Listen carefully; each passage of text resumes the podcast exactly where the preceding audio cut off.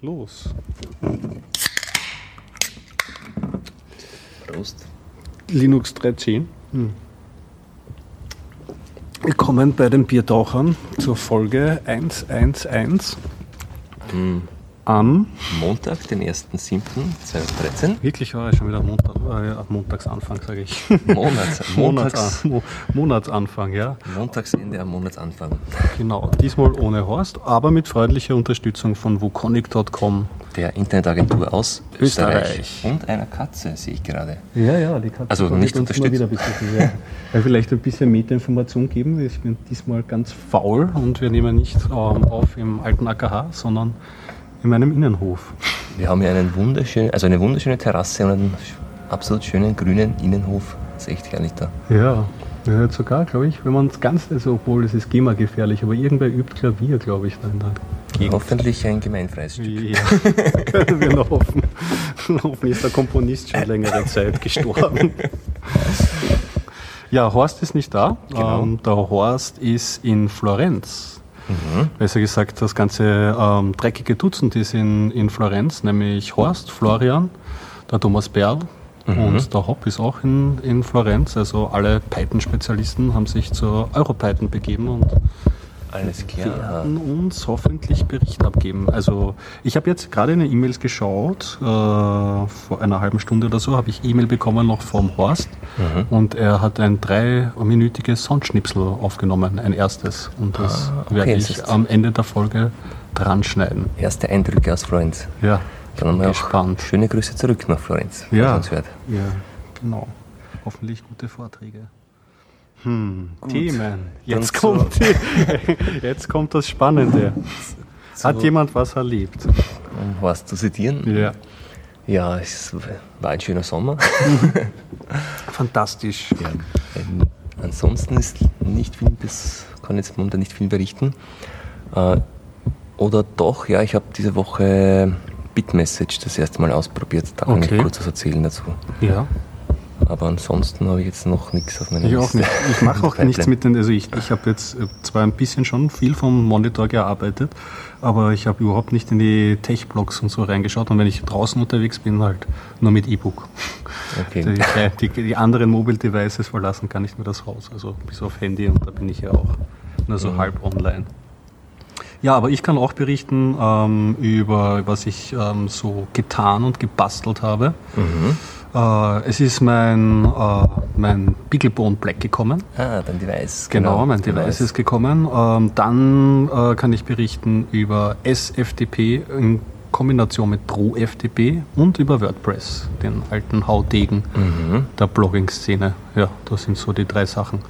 So contentmäßig habe ich gar nicht gar keine Filme oder so geschaut. Ich freue mich jetzt bald auf die beginnende Saison der Sommerkinos. Mhm, genau, da geht es jetzt wieder los in Wien. Ja, n- Ende nächster, äh, nein, am Ende dieser Woche startet im Augartenpark dieses Kino, nicht Kino unter Sternen, auch nicht Kino im Garten. Sondern. Das wäre jetzt interessant. Aber da gibt es jedes Jahr immer im Augarten Spitz, äh, das ist so ein eigenes Areal. Dann steigt man so direkt U-Bahn-Station, Tabor Straße aus, geht über die Straße und ist dann eigentlich direkt vorm Eingang.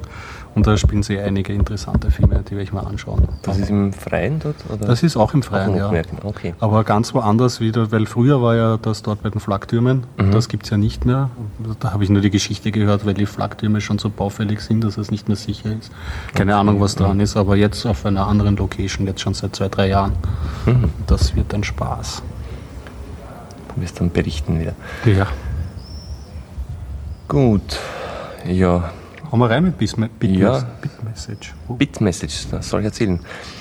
Ähm, schon, bin schon öfters drüber gestolpert, eigentlich so vermehrt in den Bitcoin-Foren. Mhm. Es hat zwar nichts direkt mit Bitcoin zu tun, ist aber in dessen Umfeld entstanden. Worum geht's? Also Bitmessage ist äh, ein Kommunikationsmittel, also Ja. im entferntesten vergleichbar mit E-Mail. Also man schreibt asynchron Textnachrichten, also zeitlich, also nicht in Echtzeit wie ein Chat, sondern ich schreibe eine Okay. Nachricht, du liest sie am nächsten Tag. Also es geht eher Richtung E-Mail als in Genau, Richtung- sie versuchen so Richtung E-Mail zu gehen und das Ganze äh, verschlüsselt und auch im Gegensatz zu diversen E-Mail-Verschlüsselungssystemen wie zum Beispiel PGP mhm. ist hier der Fokus darauf gelegen, anscheinend, dass man es benutzerfreundlich gestaltet, weil PGP sich ja leider immer noch nicht richtig durchgesetzt hat. Ja. Und das zweite, was der zweite Schwachpunkt der PGP-Verschlüsselung ist, ist, dass nur der Inhalt der Nachricht verschlüsselt wird, nicht aber die, die Kopfzeilen. Also der Betreff ist frei und auch vor allem, wer mit wem kommuniziert.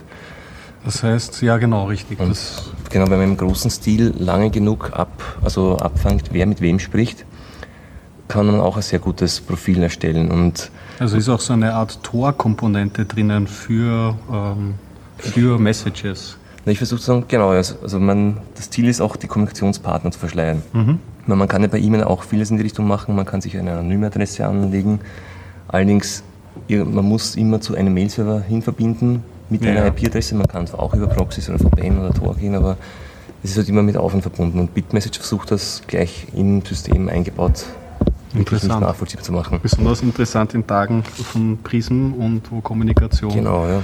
wissentlich abgehört wird. Und technisch haben sie es so gelöst, dass das, wie, wie verschleiert man, wer mit wem kommuniziert, mhm.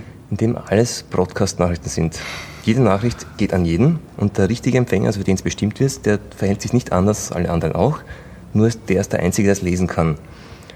Das Ganze wird so aufgebaut, man hat so wie ähnlich bei Bitcoin, hat man also Paare von Public und Private Key. Mhm. Also Public Key ist die Adresse oder eine eine Repräsentation des Public Keys. Ja. Die schauen auch so ähnlich aus, so ähnlich unleserlich wie Bitcoin-Adressen und beginnen mit BM, also für Bit-Message, BM und dann eine so Zahlen-Buchstaben-Kombination. Ja. Und dazugehörig hat dein Client einen Private Key. Und wenn dir jemand eine Nachricht senden möchte, dann wird sie mit deinem Public Key verschlüsselt. Das ist wie das asymmetrische Verschlüsselungsverfahren. Geht über dieses Broadcast, also dieses Peer-to-Peer-Netzwerk an alle Empfänger. Und nur du kannst sie lesen. Mhm. Alle anderen kriegen sie auch und leiten sie auch weiter im Peer-to-Peer-Netzwerk kommt ohne Server aus, genauso wie Bitmesse, also wie Bitcoin. Und du als Einziger kannst dort lesen und keiner kann sagen, dass die Nachricht für dich bestimmt war. Okay, logische Frage an der Stelle natürlich. Mhm. Äh, läuft man nicht äh, gezwungenermaßen in ein Skalierungsproblem? Ja, und das natürlich, und da muss man sich darüber Gedanken machen. Und das haben sie so äh, adressiert, dass einerseits um erstens um Flooding und Spam zu verhindern, muss man beim Senden einer Nachricht einen Proof of Work erbringen. Das haben sie auch ein bisschen so inspirieren lassen bei Bitcoin. Mhm. Das heißt, wenn du senden möchtest, musst du ein ähnliches, also so ähnlich wie Bitcoin, ein mathematisches Problem lösen, also auch eine Hashwertberechnung. Die, und der Hash muss dann halt eine bestimmte Eigenschaft haben, also sehr ähnliches Konzept. Nur, dass das so oft ausgelegt ist, dass ein einzelner Rechner im Schnitt circa vier Minuten benötigt. Also dein Rechner sollte durchschnittlich vier Minuten benötigen, mit ein paar Parametern, je nach Nachrichtenlänge, bei längeren Nachrichten ein bisschen mehr Arbeit also nach vier Minuten kannst du den Nachricht ja, senden. Was ja bei asynchroner Kommunikation eh kein Problem sein genau. sollte. Und alle Knoten im Netzwerk können leicht, also in, in die Rechnung verifizieren geht ja ganz schnell. Mhm. Genauso dieses, also dieses Problem ist in eine Richtung schnell, in die andere Richtung langsam. Also das Verifizieren geht ganz schnell und können entscheiden, wenn du die Arbeit erbracht hast, dann wird die Nachricht weitergeleitet im Netzwerk, wenn nicht, dann wird sie verworfen. Also also kann man Spammer quasi auch blocken. Weil die müssen dann, müssten da auch Leistung erbringen und Genau, können nicht so in tausendfachen also Nachrichten verschicken, weil sie müssten so viel Rechenleistung haben.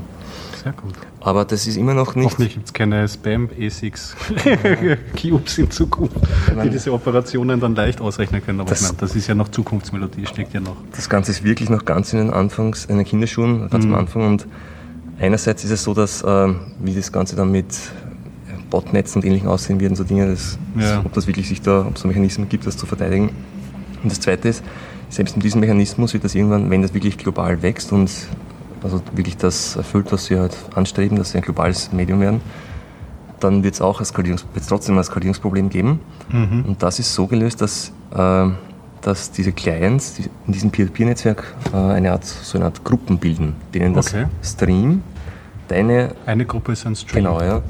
Und wenn, momentan gibt es nur den Stream 1. Und sobald im Stream 1 eine gewisse Anzahl an, ich weiß nicht genau, wie der Algorithmus aussieht, aber eben nur das Paper gelesen, wenn äh, der Traffic äh, zu viel wird, also für eine Broadcasting-Gruppe, dann werden zwei, Tochter, also zwei Tochterstreams mhm. gebildet. Und wenn bei denen der, der Traffic zu viel wird, wieder zwei. Es ist ein binärer Baum. Genau, und immer mit zwei Tochtern, also immer genau zwei darunterliegenden. Also wenn ich das okay. sage, der Stream Nummer 4, dann weißt du ganz genau, wo du den Baum findest. Weil ja, immer, immer links, rechts entscheiden. Genau, immer von halt links nummeriert, hast du immer erste Ebene 1, zweite Ebene 2, dritte Ebene 4 und so weiter. Und Und in der Adresse ist der Stream kodiert, also in der Bit-Message-Adresse ist auch der Stream enthalten, unter, unter anderem in welcher sich diese Adresse befindet. Okay. Das heißt, wenn du in deinem Bitmessage-Client drei Private Keys importierst, die in drei Streams sind, dann muss sich dein Bitmessage-Client in diese drei Streams hineinhängen. Und gleichzeitig hält ein, also in diesen Streams nimmt er aktiv an diesem Peer-to-Peer-Geschehen bei, also teil und nimmt alle, also nimmt alle Nachrichten entgegen und leitet es weiter und das Ganze. Mhm.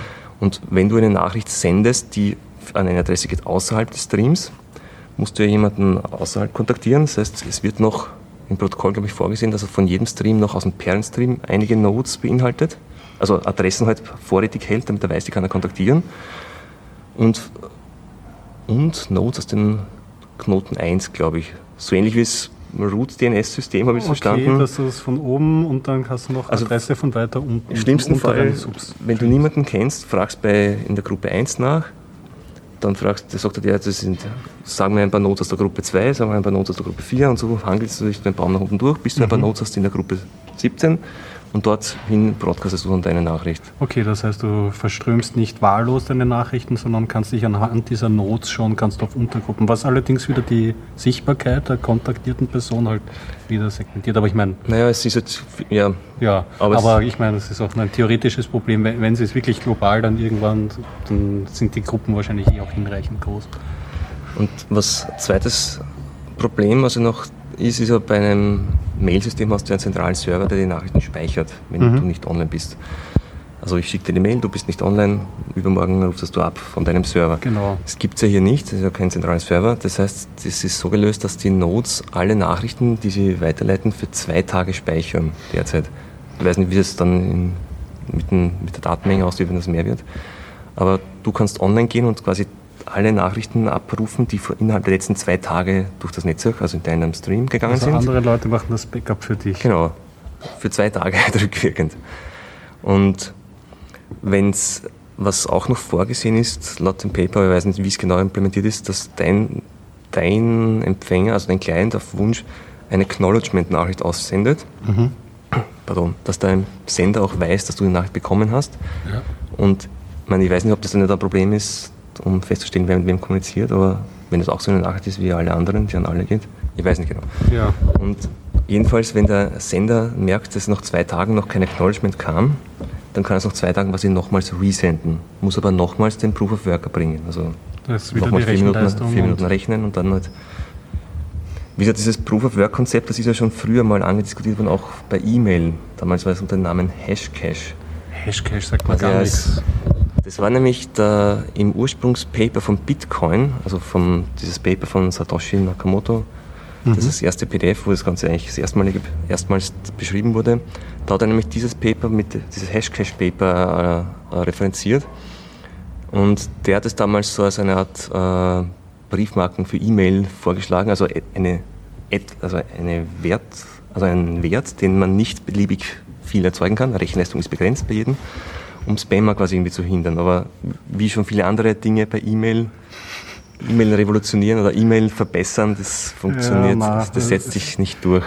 E-Mail hat sich durchgesetzt, aber es ja. wurde seitdem auch nicht mehr weiterentwickelt. Da tut sich ja nichts mehr, oder? Genau, es ist einfach halt sehr verbreitet, sehr viel und jede Änderung wird, müssten halt so viele Leute mitziehen, dass sie einfach am kleinsten Nenner bleibt und das ist der Ist-Stand. Ja. Bessere Spamfilter, bessere Virenfilter. da ist die Entwicklung, aber sonst. Ja, Spamfilter überhaupt. Aber noch kurz abschließend, also wenn man das ausprobieren möchte, das ist äh, auf bitmessage.org, ist ein Wiki, okay. wo man das Ganze mal nachlesen kann. Und da gibt es auch die Clients zum Downloaden. Das ist ein Python-Client. Ah, das heißt für alle Plattformen? Genau, und für Windows gibt es auch fertig in ein Exe gepackt. Das heißt, für Windows-Benutzer ist es wirklich eine Exe-Datei, die, lädt, die lädt man runter, die muss man nicht installieren, kann man direkt starten, also Doppelklick und das Ganze läuft. Mhm.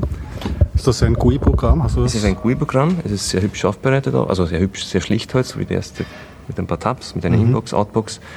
Und das User-Interface ist halt so wie E-Mail im Jahre 1970. du hast halt keine Formatierung, keine Attachments, wirklich nur Purer Plain Text. Text ja. Ah, ist eh vielleicht besser. Und ein Adressbuch ganz minimalistisch, also ist wirklich alles noch sehr schlicht. Ah genau, und ein Feature, was es noch gibt, was ich vergessen habe, man kann E-Mails, äh, man kann Bitmessages senden wie E-Mails an eine Adresse oder du kannst ähm, Bitmess so ähnlich wie Mailinglisten mhm. an eine Adresse senden, die dann alle empfangen können oder alle, alle empfangen, die sich dort subscriben. Genau, die sich dort subscriben. Ich weiß jetzt nicht, wie es dann mit der Verschlüsselung funktioniert, genau. Also man sind nur diese in der Feature-Liste dann gesehen und auch ausprobiert.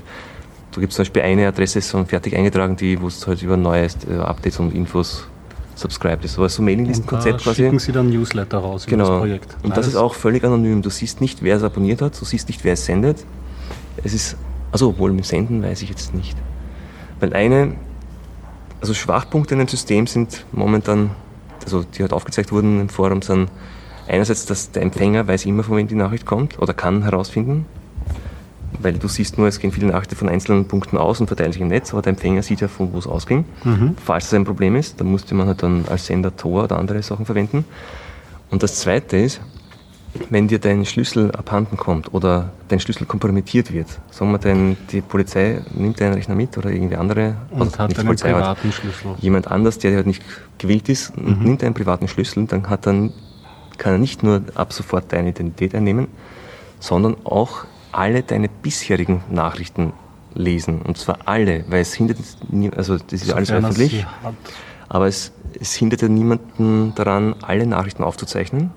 Also Stimmt, ein, also das, das mit den zwei Tagen verwerfen ist zwar ein Protokoll drin, aber genau. du kannst das einfach so wegspeichern. Ich starte eine Note, die einfach alle Nachrichten dauernd speichert.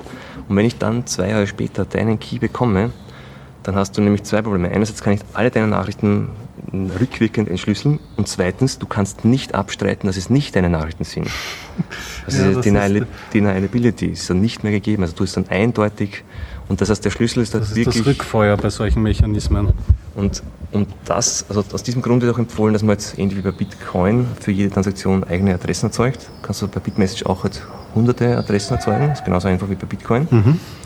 Und die haben das Konzept, das auch die, die Bitcoin-Andreas schon an, äh, Bitcoin angekündigt haben, dass diese, diese HD-Wallets, also diese äh, Hierarchical Deterministical Wallets, so wie das heißt, okay. dass man quasi aus einem Master-Key alle Sub-Keys erzeugen kann und da noch eventuell mit die in einer, aus einer Passphrase ableiten kann. Also dass du kann, ist hier schon eingebaut. Also du kannst ja quasi einen langen äh, Satz, der schwer zu verraten ist, merken und wenn du möchtest.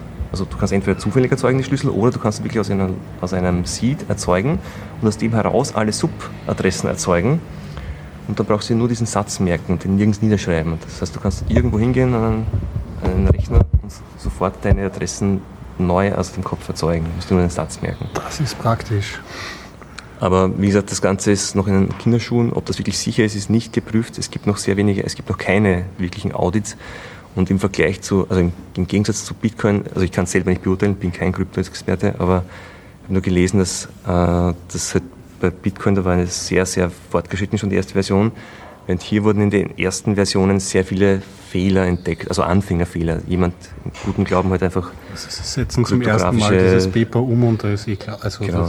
und der der Schöpfer ist ja hier auch nicht anonym, also nicht anonym bei Bitcoin, sondern der ist auch namentlich bekannt, der also das Paper veröffentlicht und ja, der ist halt momentan so an der Entwicklung beteiligt. Ja, spannende Geschichte. Ja. Also ich meine, heutzutage, gerade wie gesagt in den Zeiten ist das, ist das Thema spannend und mhm. ich wüsste jetzt, ich überlege jetzt nämlich gerade, was man jetzt machen könnte oder machen kann, gerade an vorhandenen Technologien, um sich verschlüsselt zu unterhalten.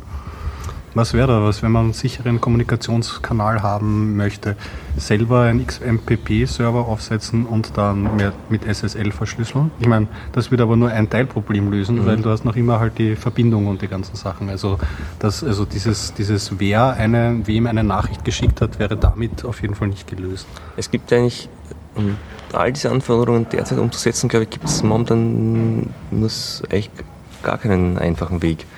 Weil wenn, sagen wir, wir sind eine Gruppe, möchten uns privat unterhalten, dann setzt du einen Server auf und wir mhm. kommunizieren verschlüsselt, aber es ist immer noch ersichtlich, wir sind eine Gruppe. Wir ja. connecten alle auf deinen Server. also auch also in Sachen Vorratsdatenspeicherung, genau mhm. diese Verbindungsdaten werden dann ersichtlich. Also zumindest zu diesem einen Server. Mhm. Andere Sachen, ich meine, auf kommerzielle Produkte kann man sowieso kennen. Ich meine, Skype ist bekanntermaßen mhm.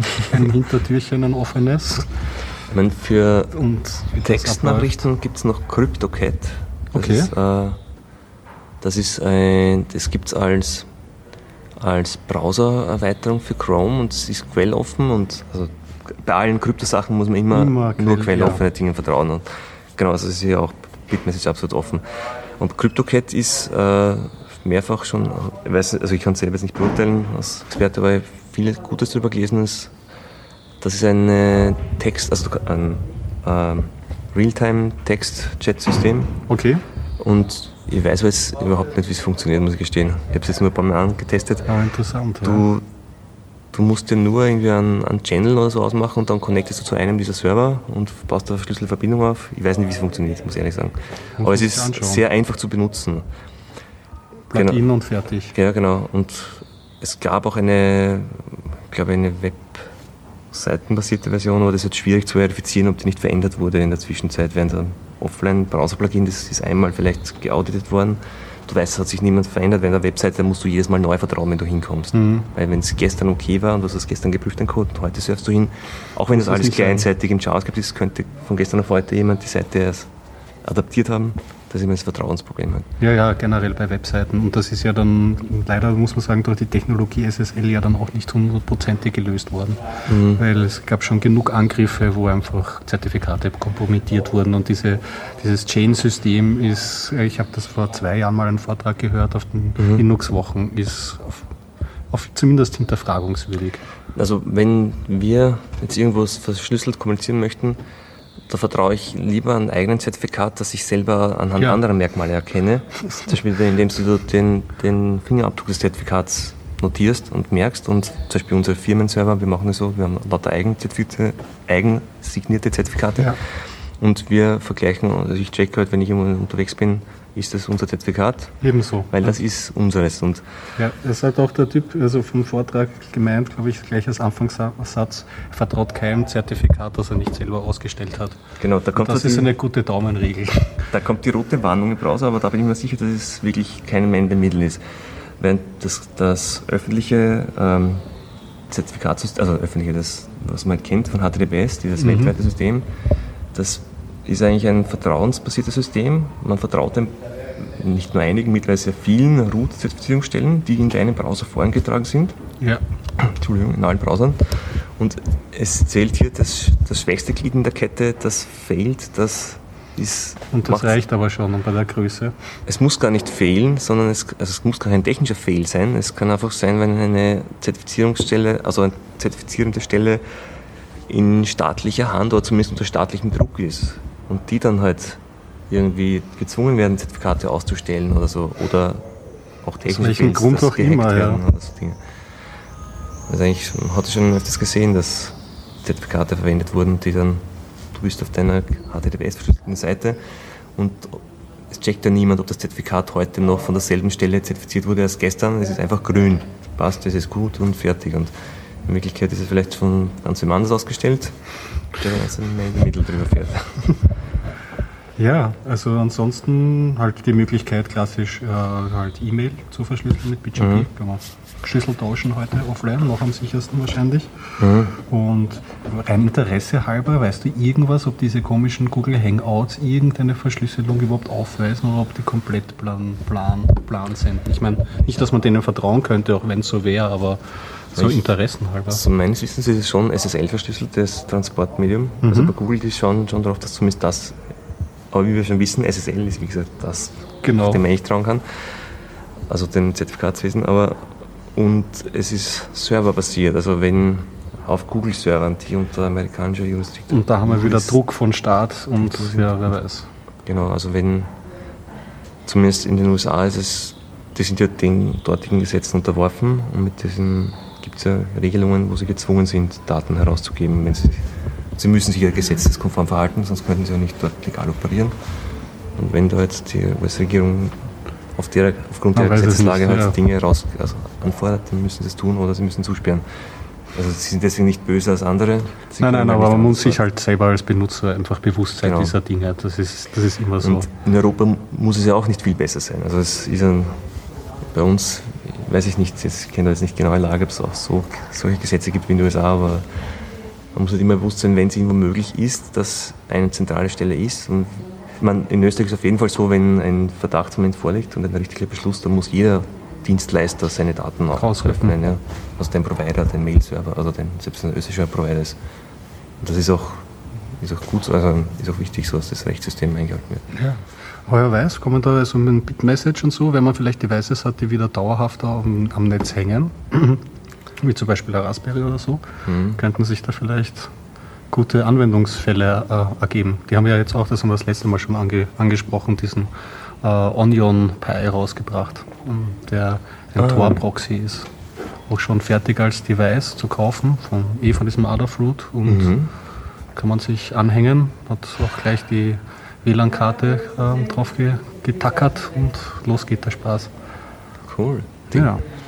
Dann bin ich gespannt, wie eigentlich, also ich wäre interessiert eigentlich, wie Geheimdienste solche Entwicklungen verfolgen. Ob die alles, was irgendwo neu aufkommt, sofort aufgreifen und jedes Gadget. Das erste, die erste Bitmessage-Nachricht seit Tag 1 ist bereits irgendwo gespeichert. Ja. Nur für den Fall, dass es was ihre, ja, eh. Oder ob das einfach unterm Radar ist und momentan ja, ist ein paar Spinner, die im Netz irgendwas Neues machen. Oder das sind die Sachen, ja. wo man nicht reinschaut. Da würde, das, da würde ich auch gern Bescheid wissen. Ja, aber momentan schaut es eher so aus, dass es ja alles schlimm ist, als man es erwartet. Also glaube ich. Oder sie speichern einfach alles, es eh egal ist. Irgendwann kann es mal Wert Es ist eine Untermenge des Internets und das Internet wird gespeichert. ja, genau. So sieht es doch mal aus. Ja, ich glaube, das wäre der Traum eines jeden irgendwie. Ja. Intelligence. Ja, äh, ich kann berichten. Ja. Vielleicht das Kurzthema mal, weil wir gerade schon bei Hardware waren. Ich habe mein ähm, Beaglebone Black bekommen. Genau, das ist dieses kleine, schnelle Auch ein kleines, kleines schnelles Board, äh, selber RAM, aber schnellerer Prozessor wie der Raspberry Pi. Mhm.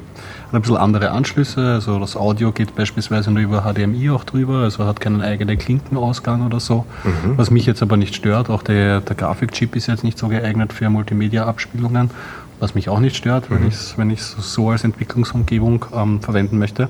Ich konnte ihn leider noch nicht, ähm, also konnte, ich habe noch keine Zeit gefunden, ihn wirklich anzutesten. Aber was ich berichten kann, das habe ich das letzte Mal schon angeteasert, das ähm, Gehäuse, das ich mir gekauft habe, das eigentlich durchsichtig war, aber, aber, aber, aber, dann so bräunlich dahergekommen ist, das war die Schutzfolie.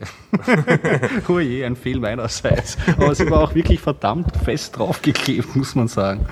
Also die habe ich mittlerweile äh, runtergegeben, zumindest zum Teil. Mir hat das Bauen nämlich ganz gut gefallen. Mhm. Und ähm, ist aber keine Kaufempfehlung deswegen, weil es halt mit, mit Schrauben verbunden ist. Mhm. Und es ist auch nicht so einfach, glaube ich, eine gescheite Hülle für ein ähm, fürs Wiegelboard ähm, zu bringen, weil es auf beiden, auf beiden Seiten, also oben und unten Anschlüsse hat und deswegen hast du keine nie eine ebene Fläche, also weder die obere Seite okay. noch die untere Seite. Das heißt, du musst dich da immer ein bisschen mit Schrauben und Abständen spielen und es hängt dann auch so ein bisschen schief drinnen in der Ding. Aber ich meine, ich habe das einmal reingeschraubt, es ist jetzt stabil und fertig. Ich, ich bin jetzt nicht der, der jetzt sich tausend, noch nicht der, der sich tausend Module kauft und wenn das Ding läuft, dann, dann, dann, dann ist es so gut mhm. wie, wie Raspberry Pi. Aber ich muss, ich muss noch intensiver testen. Ja, und was ich getestet habe in letzter Zeit, was mich sehr beschäftigt hat, ähm, wie immer das alte Thema, was ist, was kann man statt FTP nehmen? Der gute alte Traum von ähm, Datenübertragung. Und es gibt ja in Wirklichkeit, wenn man sich dann anschaut, die ganzen Optionen, ähm, kommt man dann mit Resume-Mechanismen und blablabla eigentlich auf SFTP, auf das mhm. äh, unter, Unterbefehlssatz von SSH. Nicht verwechseln mit FTPS? Genau, nicht mit Das ist ja das alte FTP, nur mit der SSL-Schicht. Das habe ich ganz früher mal verwendet mhm. und da gibt es halt mehrere Probleme, vor allem wie kommst du durch diverse Firewalls durch, weil du genau. hast dann immer eine Datenleitung und eine Kontrollleitung. Und bei manchen Implementationen ist es auch so, dass nur eine der Leitungen verschlüsselt ist und die andere ist unverschlüsselt, was auch mhm. problematisch sein kann, also nur die Datenleitung. Und ja, also das FTPS kann man auch machen, aber wie gesagt, ist auch unhandlich. Mhm. Doch das, was mich geärgert hat, hat am SFTP, und das ist beruflichen Umfeld und, und anderen Umfelden wirklich unpraktisch, es Du kannst es, du konfigurierst es, ähm, das, ein SFTP-Server, so der Default-Ansatz über OpenSSH-Paket, also das OpenSSH Open auf einem Linux-Server? Auf einem Linux-Server. Okay. Also ich habe auf einem Linux-Server gearbeitet. Und dort gibt es eine SSHD-Conf etc.-Verzeichnis und da editierst du es und da sagst du so, dieser User, ähm, für den soll jetzt mal nur SFTP gelten und der soll in dieses Verzeichnis gesperrt werden und fertig. Das, das mhm. kann man schon machen. Kann man so, ist dann wirklich so aus, aus Client-Sicht, also aus User-Sicht, dass ich nur dieses eine Verzeichnis sehe, so wie bei FTP. Richtig, früher. richtig. Also das, das, das kann das man schon machen. Das, das, das, wundert mich eh auch, warum jetzt noch immer bei diesen ganzen ähm, Billigsdorfer Webpostern noch immer das, das ganz planare äh, FTP oft gefahren wird und dann nicht einfach als FTP genommen wird. Weil sowas ist ja. schon möglich und das ist einfach schon viel sicherer, muss man sagen. Das ist so wie E-Mail, das gibt es halt schon. ja, eh, es ist, es, ist, es ist wahrscheinlich eh genau so eine Überlegung. Wenn mhm. der wenn Lieschen Müller einen, einen Webaccount checkt, na, da gibt es keinen FTP-Zugang. Das ja, genau. ich nicht. Was? Kein FTP? Das Feature? Na. Na. Ja, und äh, aber es hat natürlich seine Schattenseiten. Wenn man nämlich kommt von der Szene auf der FTP-Server, dann gibt es einfach viele Optionen und Direktiven, die man haben möchte, wenn man mehrere oder ganz viele User verwalten möchte, auf die mhm. man dann nicht verzichten möchte. Und das bietet OpenSSH halt nicht. Das wären zum Beispiel so, dass du Quotas oder so Dinge? Oder? Quotas ist ein, ist ein großes Thema. Das mhm. geht jetzt mal nicht so trivial mit OpenSSH. Eine andere Sache ist beispielsweise so komf mm, komfortable Sachen. Wenn du mehrere Leute in einem selben Verzeichnis einsperrst, dann möchtest du vielleicht die Option mhm. haben, ähm, dass sie private Verzeichnisse haben. Das die nur jeder für sich sieht. Sieht, ja. Aber okay. du möchtest, äh, das, du kannst das natürlich einerseits machen, so mit OpenSSH-Methode, jeder ein einzelnes Verzeichnis. Aber dann wird es wieder schwierig, wenn sie gemeinsame Verzeichnis haben möchten, weil dann musst okay. du dieses Verzeichnis in jedes einzelne Home-Verzeichnis reinmounten. Das wird halt irgendwie einmal ein Ballerwatsch mit einer F-Stub oder keine Ahnung, wie du das dann löst oder so. Also es geht so prinzipiell mit viel Aufwand? Man will es nicht tun als Administrator. Also das kann man Ding. Da gibt es natürlich äh, gibt's gute praktische Direktiven bei den FTP-Servern. Das nennt sich zum Beispiel ähm, Hide No Access. Das heißt, ähm, du machst die Sichtbarkeit über die Fileberechtigungen. Unter Linux gibt es ja die Fileberechtigungen mit Usergruppe Others und so, die, ähm, die jeweils ähm, Ausführungsrecht, ähm, Schreibrecht und Leserecht definieren. Mhm definieren. Und wenn du diese Rechte richtig setzt, nämlich nur, dass der User das ähm, sehen, schreiben und lesen kann und die anderen gar nichts, dann sorgt diese Direktive dafür, dass er es gar nicht sieht.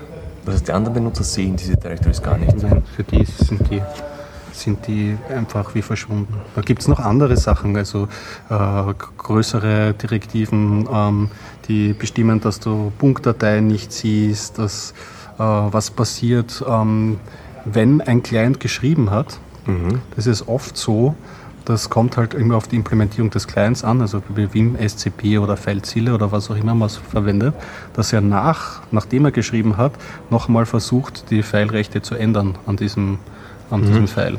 Das ist mir erst aufgefallen im laufenden Betrieb und habe mich lange Zeit gewundert. Aber das kannst du auch ähm, ähm, verhindern, indem du einfach das Change-Mode-Kommando komplett verbietest.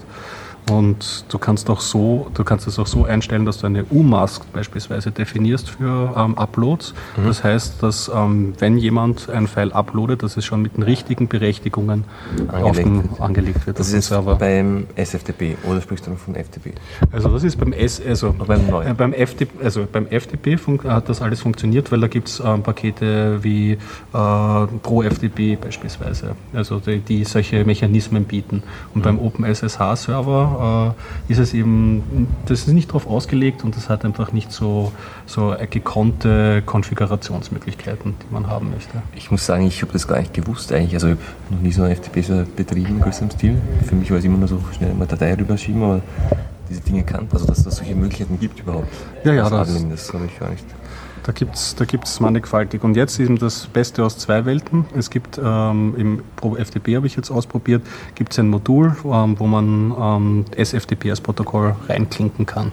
Ah, das ist und Transportmedium ist SFTP, aber alle Features und Feature-Reichtum ist weiterhin das Pro FTP, FTP. Genau, Mhm. Und ja, das funktioniert bis jetzt ganz gut und ich habe mittlerweile, ich habe auch Vertrauen, ich, ich lese ja öfters wie es der Software geht und wie die weiterentwickelt wird und so.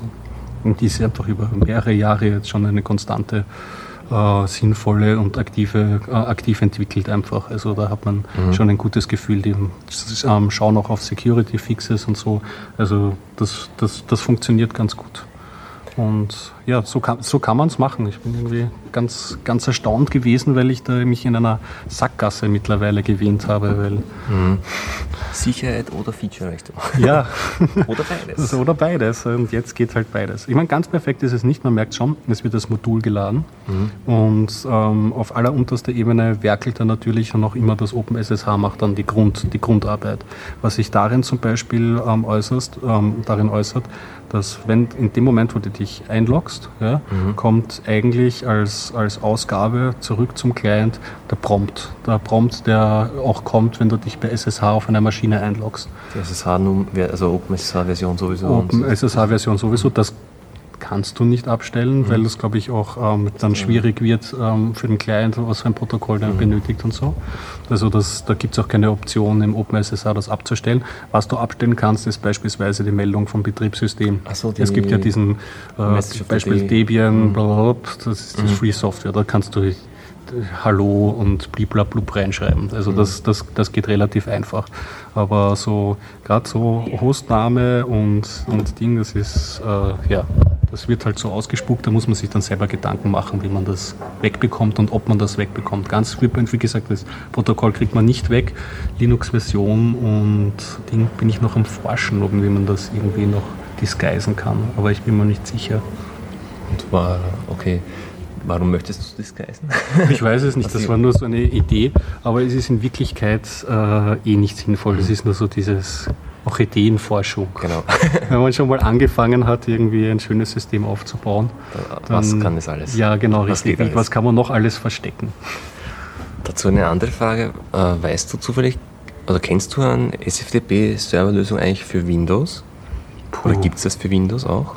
Also ich, ich nein, also das Oder letzte Mal, dass ich bei Windows sowas versucht habe zu konfigurieren, ist ewig her und das war eine eine freie, aber nicht mal eine Open Source Lösung. Das war ein normaler FTP, FTP-Server, kein SFTP-Server. Oder anders gefragt, genau, wie macht man als, als sicherheitsbewusster Windows-Administrator eine, so eine File-Server-Lösung über Internet? Ja, da macht man SMP und OpenVPN drüber wahrscheinlich. oh, graus. Sag ich mal. Die Namensauflösung, wie geht das dann? Backslash, Backslash IP-Adressen oder wie? ja, wahrscheinlich. Das, ja, okay. das so, so stelle ich es mir vor, keine Ahnung. Vielleicht Zygwin mit und dann kann man Mhm. Sequin, gibt es Sequin überhaupt noch? Das habe ich auch schon ja, also nicht mehr ausprobiert. Ich habe es nicht beobachtet, ich, also nicht verfolgt, ob es jetzt neue Releases noch gibt. Also ich habe es noch in Verwendung gesehen, schon auf einzelnen Servern, aber mhm. kann jetzt nicht sagen. Ja. Aber ich glaube schon noch weit verbreitet. Und ich sehe es auch immer wieder auch bei Kunden und so Dingen, dass die so geskriptete Tasks oder so kleine Tools hat, die man unter Linux schätzen gelernt hat, dann auf Windows-Servern Sequin installiert haben. Eigentlich ziemlich oft. Ja. Es ist auch schwierig, mhm. wenn man schon sich an gewisse Tools äh, gewöhnt hat und dann fällt es so auf einmal komplett Shell-Skripts mit, ich meine, ich weiß nicht, ich, ich, ich habe mir schon lange vorgenommen, die PowerShell, also ich habe einfach zu wenig zu tun mit Windows-Servern.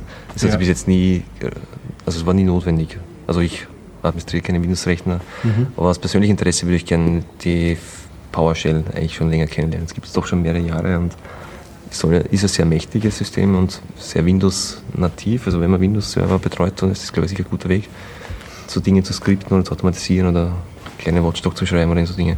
Ich mache es manchmal aus, Aber einfach so zum Amüsement, so im Kaffeepause oder so, drücke ich es auf und dann probiere ich aus und kich, muss halt immer kichern, weil es so viele Linux-Befehle halt so. Es gibt dann ein ls oder so, mhm. du kannst einen man aufrufen und so und es funktioniert alles ein bisschen ähnlich, aber dann mhm. wieder doch anders. Aber haben, man merkt schon, sie haben sich schon versucht anzulegen an die Stärken der, der, der Linux-Shell in mhm. gewissen Bereichen. Der größte Unterschied oder was voraus ist, dass du eine API zum System hast. Du hast mhm. so Systemobjekte, die du ansprechen kannst und dann direkt von der Registry oder Prozessliste, also du brauchst kein PS-Kommando starten, sondern du kannst direkt irgendwie über PowerShell Built-in irgendwie. Und du kannst nämlich, wenn du jetzt eine Liste von Prozessen zum Beispiel ausgegeben hast, dann bekommst du nicht ein Text-Output. Also das, das, mächtigste Konzept auf der Shell und der Linux ist ja die Pipe. Du hast ein Kommando, gibst das aus, das andere liest ein auf der mhm. Und das gibt es auf der PowerShell, soweit ich weiß, auch. Nur, dass du nicht nur Text hin und her pipest, sondern auch Objekte, also Dinge, die mehr System. sind. Du hast dann ein Prozessobjekt, zum Beispiel mit PS irgendwie, keine Ahnung, da kann man Prozess selektieren. Und hast dann ein Prozessobjekt, das du rüber pipest und ein anderer das nächste Kommando das Prozessobjekt, das Input und kannst dann, keine Ahnung, killen, reneißen oder was ich immer. Wie schaut aus? Mir hat es immer so bei den Windows-Servern, die sind mir immer so, so gefühltermaßen ein Dorn im Auge, weil immer schon die komplette GUI so drauf ist. Du stellst das hoch und es schaut aus wie ein Desktop-Rechner. Ja, in das- schlechten, es die Leute nicht so konsequent irgendwie so ist, dann auch gleich aber auch ein Webbrowser, weil wenn man am Server arbeitet, dann muss man auch gleich dort recherchieren vielleicht, alles über Mhm. irgendwie VNC und dann schaut das irgendwann aus wie ein Desktop-Rechner und ist auch ähnlich irgendwie verdreckt, wenn man nicht aufpasst. Ja. Ich, gibt, da gibt es mittlerweile eine Möglichkeit, die Headless aufzusetzen am Windows-Rechner. Ich möchte es ausschließen. Ja, Ich- die le letzten Versionen. Ich, ich habe, glaube ich, irgendwer hat mal sowas erzählt. aber Na, das ich kenne es nur von den speziellen Legenden. Versionen, diese Embedded, na, sie heißen jetzt anders. C. Nein, das war das Nein, ganz nicht, alte. nein, zum Beispiel, wenn man so für, also schon die X, x86-Version, diese, da gibt es ja diese Embedded für so, keine Ahnung, Point-of-Sale-Devices und andere Dinge. Das ist, war ja bisher immer Windows XP. Mhm. Das heißt aber nicht Embedded, das hat jetzt einen anderen Namen, glaube ich. Aber da gab es nämlich so eine Art Entwicklungsumgebung von Microsoft, mit der du dir das Windows packst. Also dass du, du packst dir dein Windows, das du gern hättest, indem du dir die Ah. Komponenten reinklickst.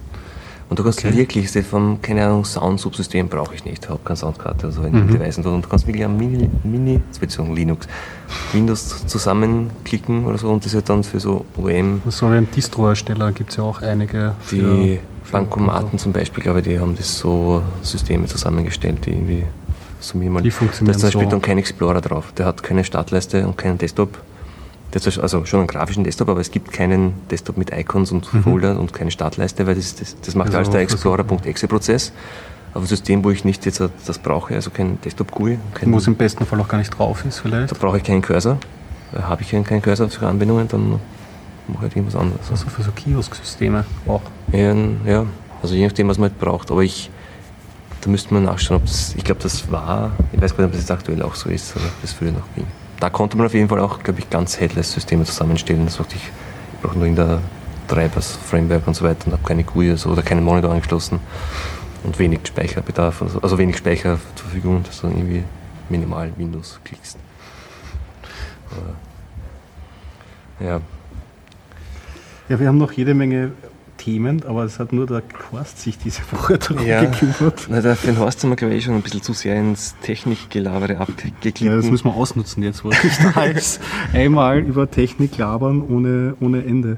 Ähm, unser bremsendes Element. Na, da war es immer unser Filter, der, ja, das stimmt. der das dann noch In die andere. hörbar.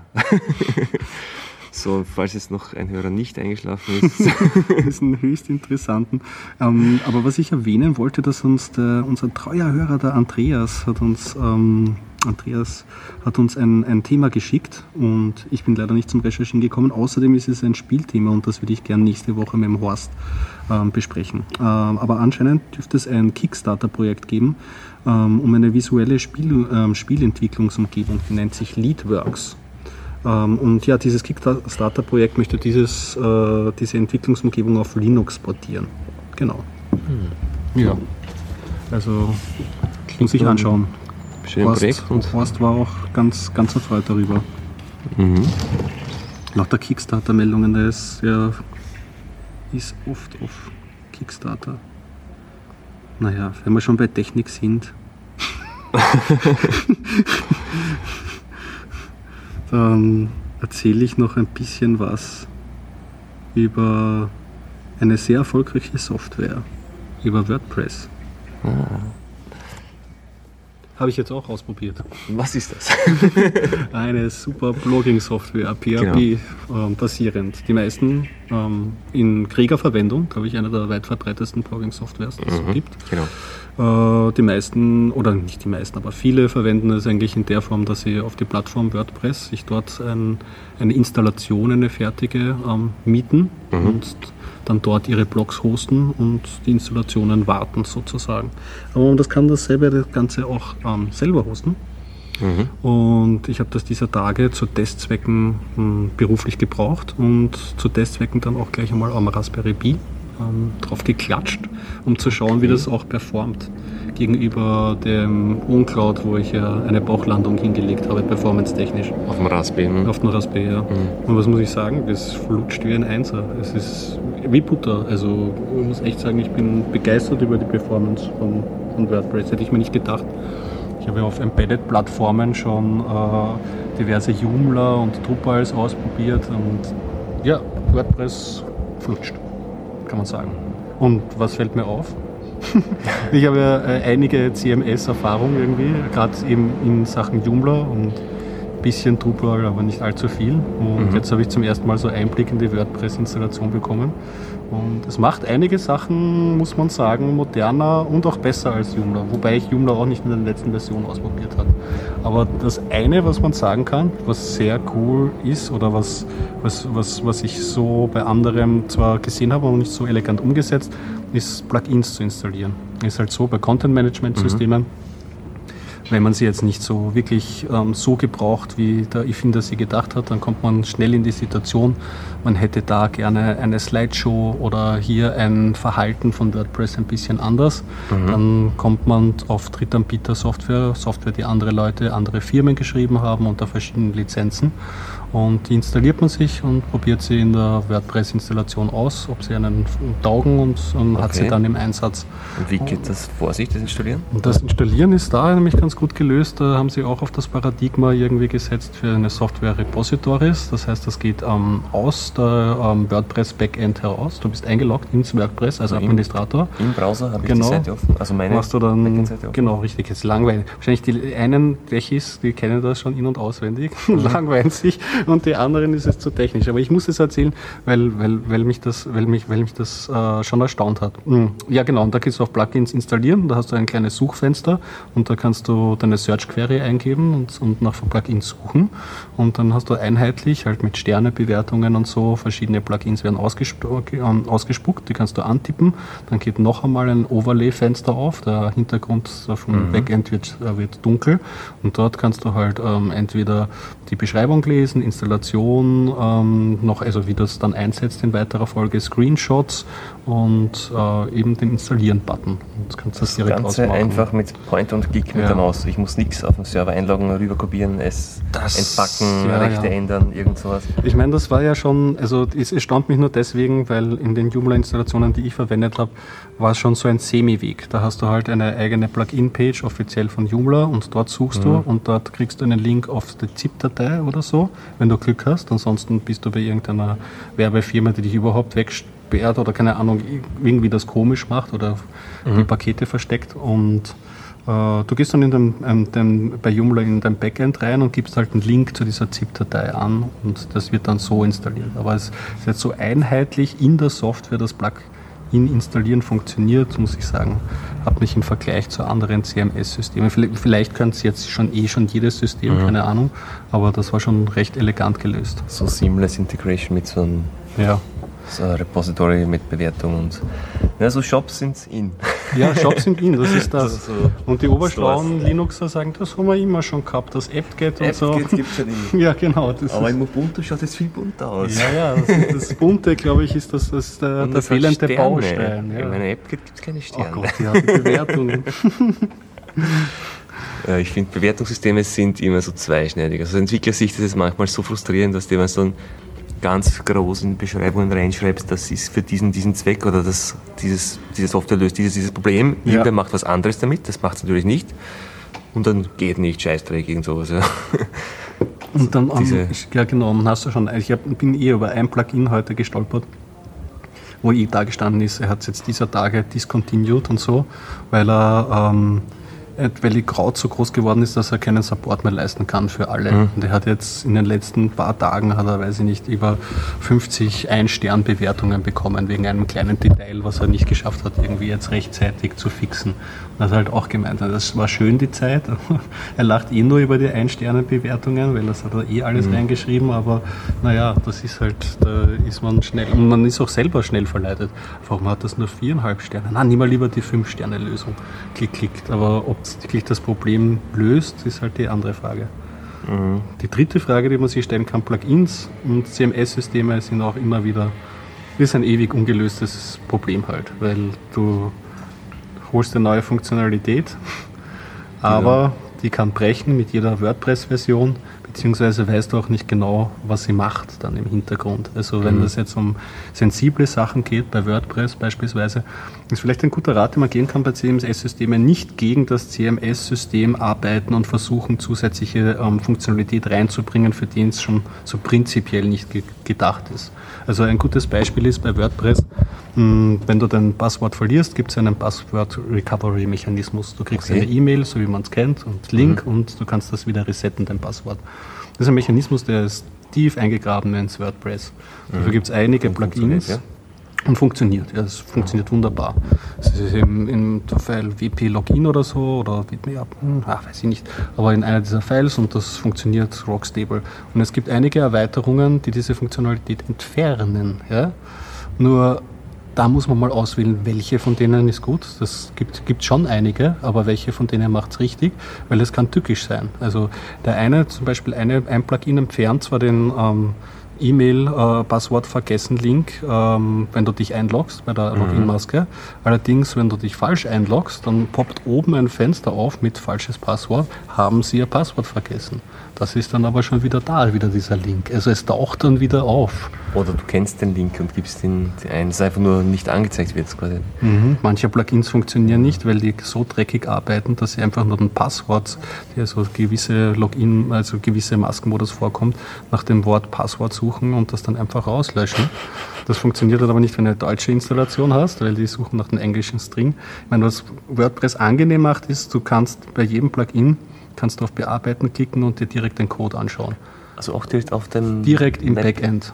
In deinem Browser, ohne in deinem Browser. einen Editor auf dem Server aufmachen das, das, das, Dasselbe mhm. ist auch mit den Template-Bearbeitungen. Also früher war mein Workflow eher so, ich bin eingeloggt mit, weiß ich nicht, drei, vier Tabs und habe einfach das äh, Template, das, das Theme, das, das Aussehen einer Webpage ähm, beschreibt, habe ich einfach in drei Tabs offen, das CSS-File, das Index, PHP und was halt alles wichtig ist und so.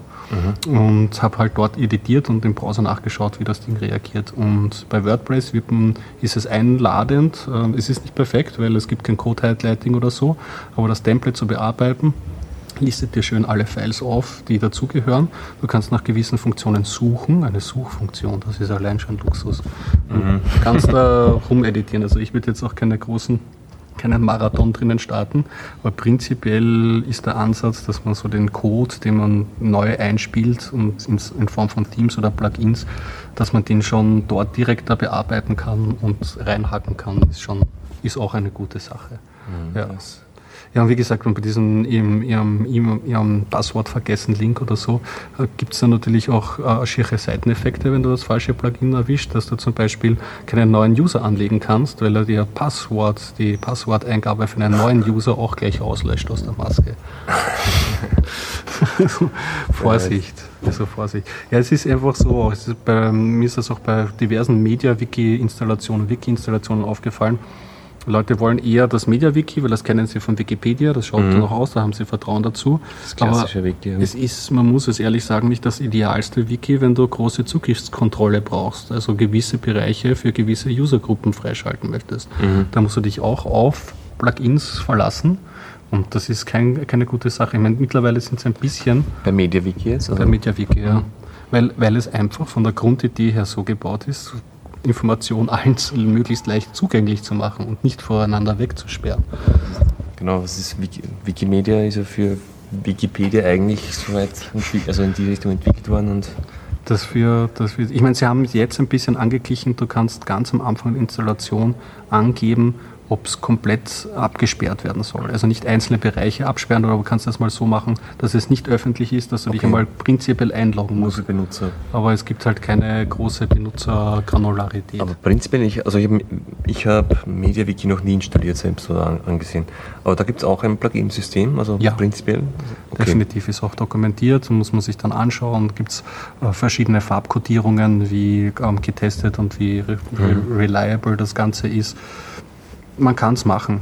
Es ist halt beim MediaWiki immer so, dass ist wirklich barebone. Da machst du nichts um, mit Plugins übers Backend oder so. Die installierst du am Server irgendwie? Du upgradest auch nicht im Backend. Okay. Du machst mit Patchen die gute alte Methode und mhm. mit Kopieren von PHP-Dateien in ein Plugin-Verzeichnis. Also Backend ist für dich das Gegenteil. Ah, das Web-Backend. Web-Frontend genau. im Browser, wo dich als genau. einloggst. Okay. Genau, genau. Ja, und die WordPress.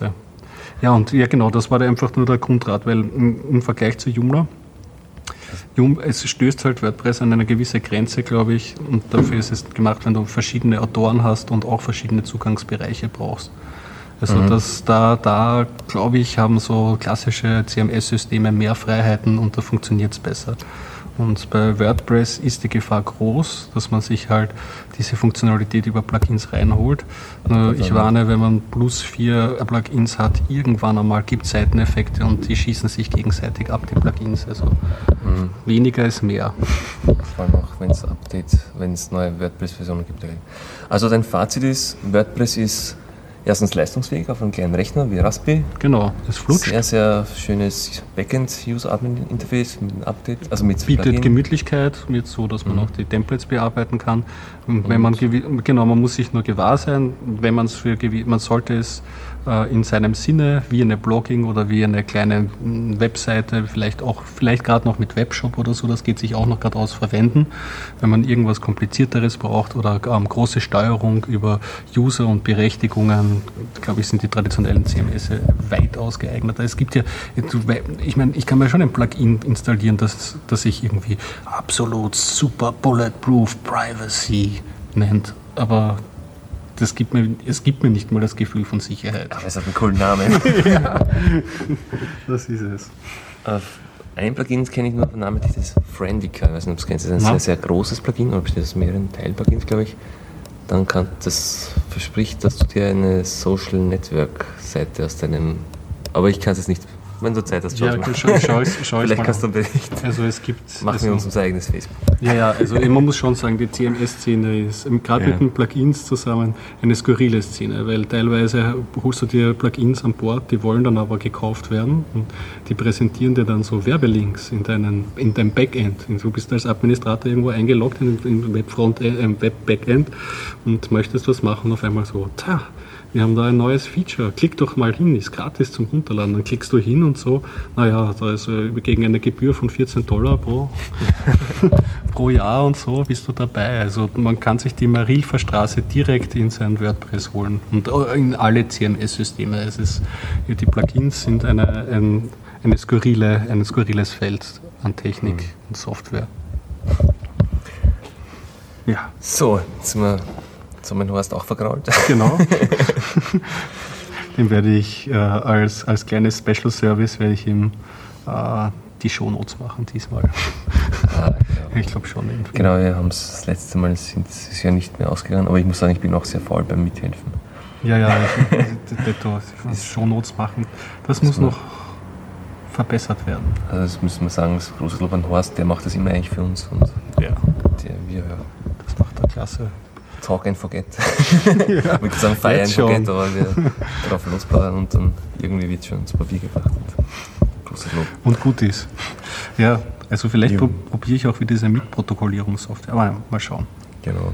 was sich tut. Na gut. Ja, ich bin irgendwie leer geplaudert. Mich also, was sehr interessant war. Ich hoffe auch für die Zuhörer. Bestimmt. mhm. Ja, wenn's, oder hast du noch irgendwas?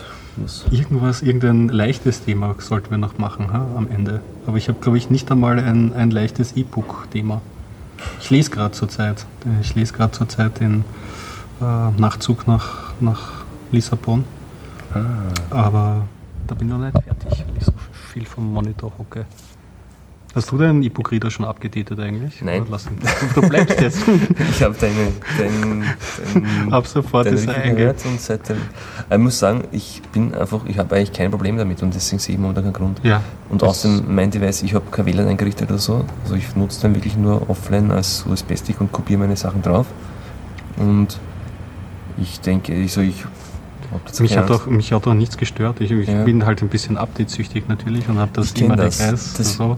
Aber das, das bin ich nur dort nicht, also das bin ich prinzipiell auch, aber immer nur, wenn ich irgendwo nicht die Möglichkeit habe, ein Backup zu machen, dann bin ich da viel skeptischer. Also bei einem, wenn ich ein Handy update, zum Beispiel jetzt ein gekauftes Android und mhm. nicht so mit mir selber installiertes Sunshine und bla bla, da habe ich eher meine Backups und Root und weiter.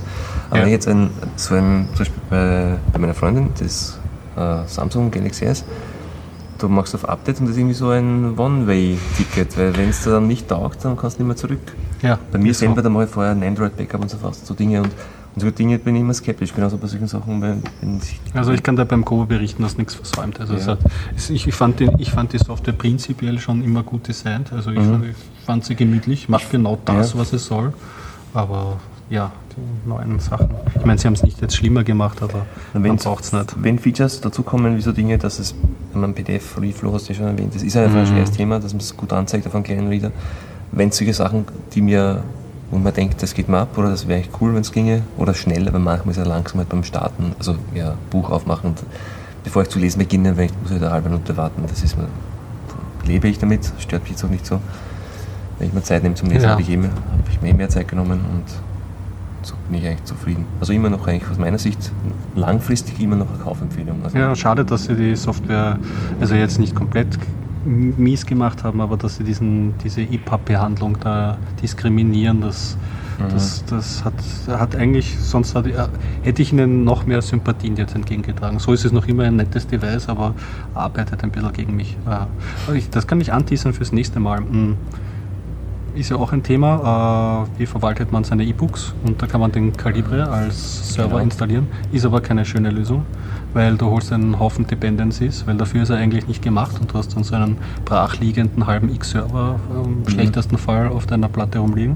Und ich bin jetzt auf eine Software gestoßen, wo jemand reingeschrieben hat, sein Mission Statement, ja, so viele Dependencies und so langsam, hat mich gestört. Ich brauchte was für mein, keine Ahnung, X-NAS-Device und äh, hat einen, einen, einen PHPs Server-Software geschrieben, nennt sich COPS, ja, mhm. ähm, der E-Books ausliefern kann und der als Ersatz für den Calibre-Server ähm, ah, gilt. Okay.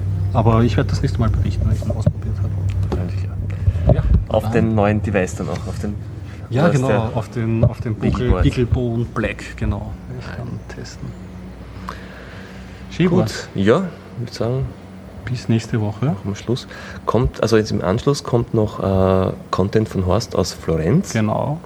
Und dann noch unsere Andreas aus dem Bitcoin-Land. Genau, die haben seit gestern Abend wieder ein neues Update aus der Bitcoin-Welt. Cool.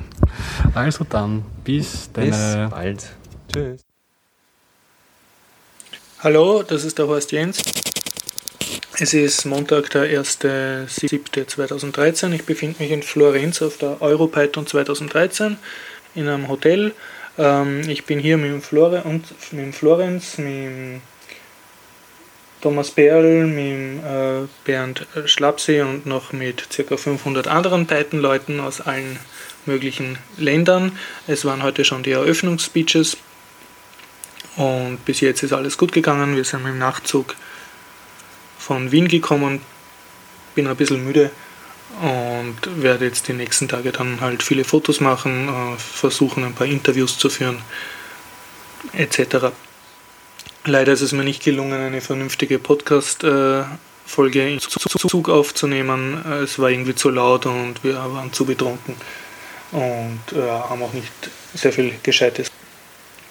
Bis jetzt kann ich nur sagen, dass Florenz relativ schön ist. Ähm, es ist ein es gibt hier eine super Brücke über den Fluss, eine Brücke mit so kleinen Haus äh, Wohnungen außen dran gebickt und die, wer Ball gespielt hat, der kennt die, die, die, die, die nehme ich auch vor. Das freut, wie ich die heute gesehen habe.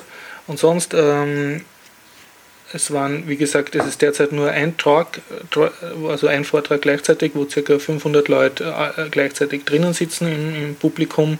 Und es ist ein bisschen anstrengend, weil die Themen nicht immer so für alle gleich interessant sind und nachher bei den Diskussionen verzettelt sich etwas. Und manche, wie soll ich sagen, äh, sind auch ein bisschen langatmig beim Reden.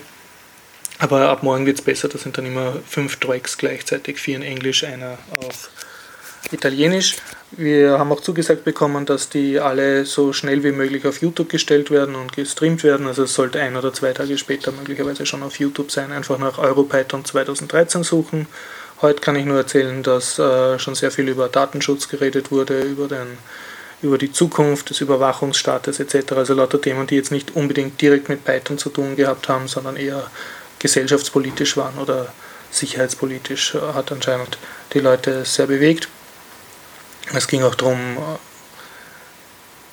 um den Gegensatz zwischen äh, zentrale Client-Server-Architektur und Peer-to-Peer-Modell. Also die, die These war, dass, dass nur Peer-to-Peer und, und nur End-User-Verschlüsselung wirklich schützt vor bösen Überwachungssystemen.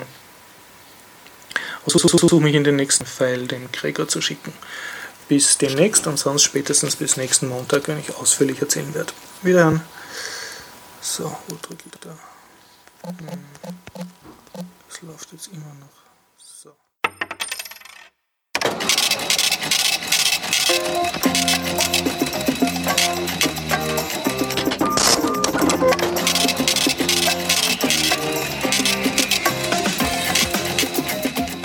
Kaffeesatz lesen bei der Preisentwicklung.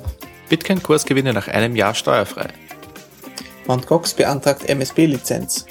Micropayment Channels mit Bitcoin J. Multibit wird Standard-Client. Bitcoin QT 083 veröffentlicht.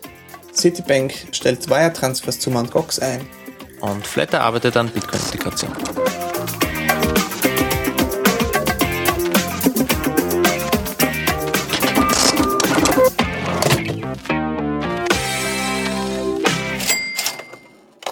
Unsere neueste Folge findet ihr unter bitcoinupdate.com.